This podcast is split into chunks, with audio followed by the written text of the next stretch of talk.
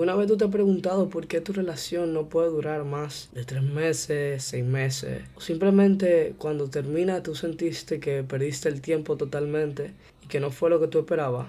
Bueno, pues eso significa que tenemos que hablarlo. Primero que nada, ¿qué es el amor? Bueno, yo sinceramente te puedo decir que entre los psicólogos no se pueden poner de acuerdo todavía para definir sobre qué es el amor. Sin embargo, hay algo que, que tú puedes observar y determinar ahí qué es el amor.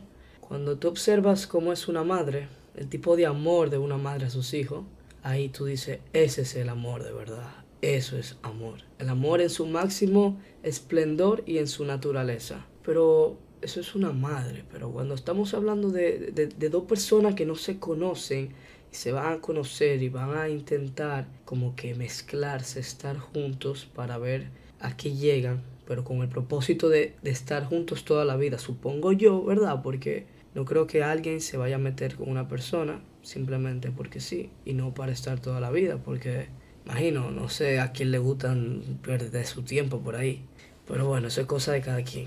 Vemos que el amor aquí funciona de, de tres cosas esenciales, que es, número uno, confianza al 100%, al 100% y luego te voy a decir por qué.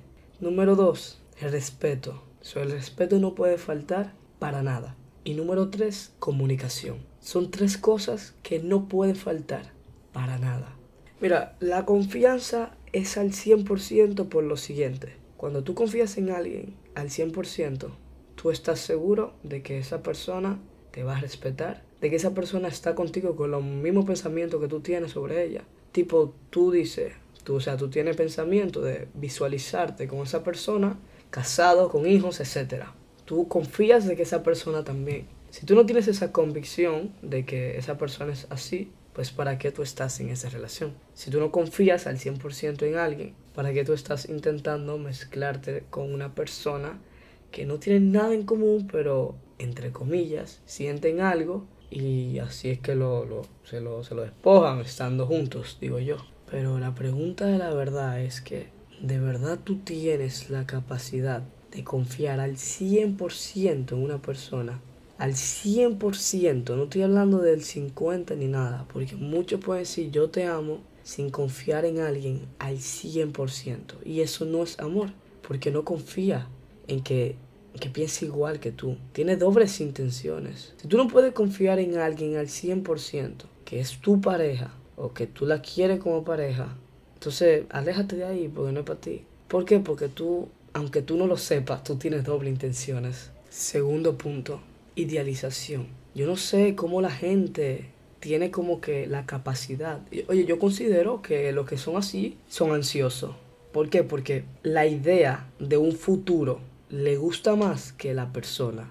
Si tú no sientes atracción por la persona, pero sí por la idea de la persona, pues tú estás idealizando. Tú puedes idealizar también la idea de tener algo lindo, entre comillas, pero no es querer tampoco, no es amar, porque estás idealizando, estás adelantando un futuro. Tú puedes tener planes para el futuro, pero tú no puedes desear algo por lo que tú pienses a futuro. Y lo que sucede con esto es que en el sentimiento de amar a alguien, es más de un sentir mutuo que otra cosa. No sé si va tomando forma, pero aquí podemos ver otro énfasis de por qué la confianza siempre será el factor primordial. Punto número 3. Obsesión. Bueno, la obsesión tiene que ver mucho con la idealización, porque la obsesión es cuando tú te centras solamente en una idea, que no la puedes soltar, que siempre está en tu cabeza. Y aquí está el punto que igual que la idealización, esto desencadena multitud de emociones que para controlar o para poder sobrellevar,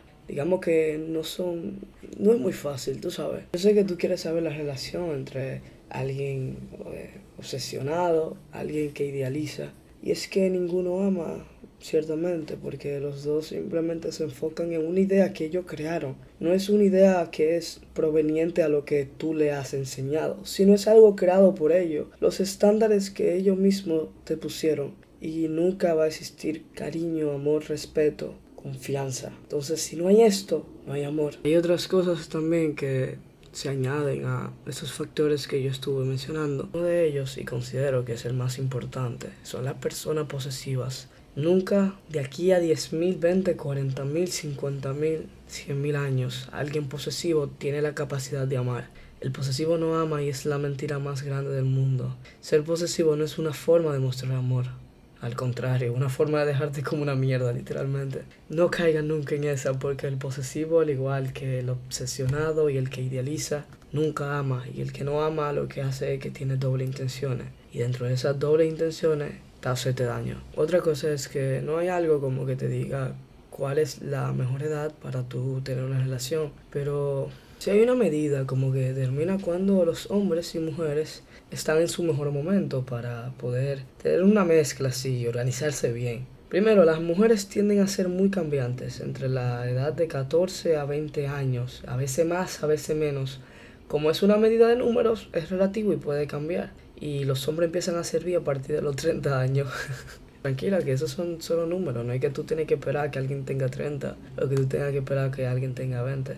Simplemente aprende a que mm, las emociones mienten mucho. Lo que tú sientes, la necesidad de cariño, la necesidad de, sentirte acalorado por alguien es una cosa y querer a alguien es otra cosa. Porque tú no puedes satisfacer tus problemas y necesidades, apegos, por así decirlo, con hacerle perder el tiempo a alguien. Tú no sabes, o sea, qué es más importante para que tú estés haciéndole perder el tiempo a una persona que realmente no merece eso, tú sabes. Ahora yo te hago la siguiente pregunta. ¿De verdad tú estás en una relación porque tú amas a alguien? ¿De verdad tú estás en una relación teniendo en cuenta los puntos que son los más importantes? ¿O tú simplemente estás alargando algo que es inevitable de que pase y al final van a llegar los mismos pensamientos? Perdí mi tiempo, perdí cada segundo, experimenté cosas que podía experimentar de otra manera. Pero perdiendo tu tiempo y agregándole barreras emocionales a tu forma de ver a los demás es la peor manera de experimentar algo. De los errores se aprenden, pero trata de que al menos tú veas los errores de los demás y no veas los tuyos. Porque es bueno cometer errores, pero hay errores que te matan.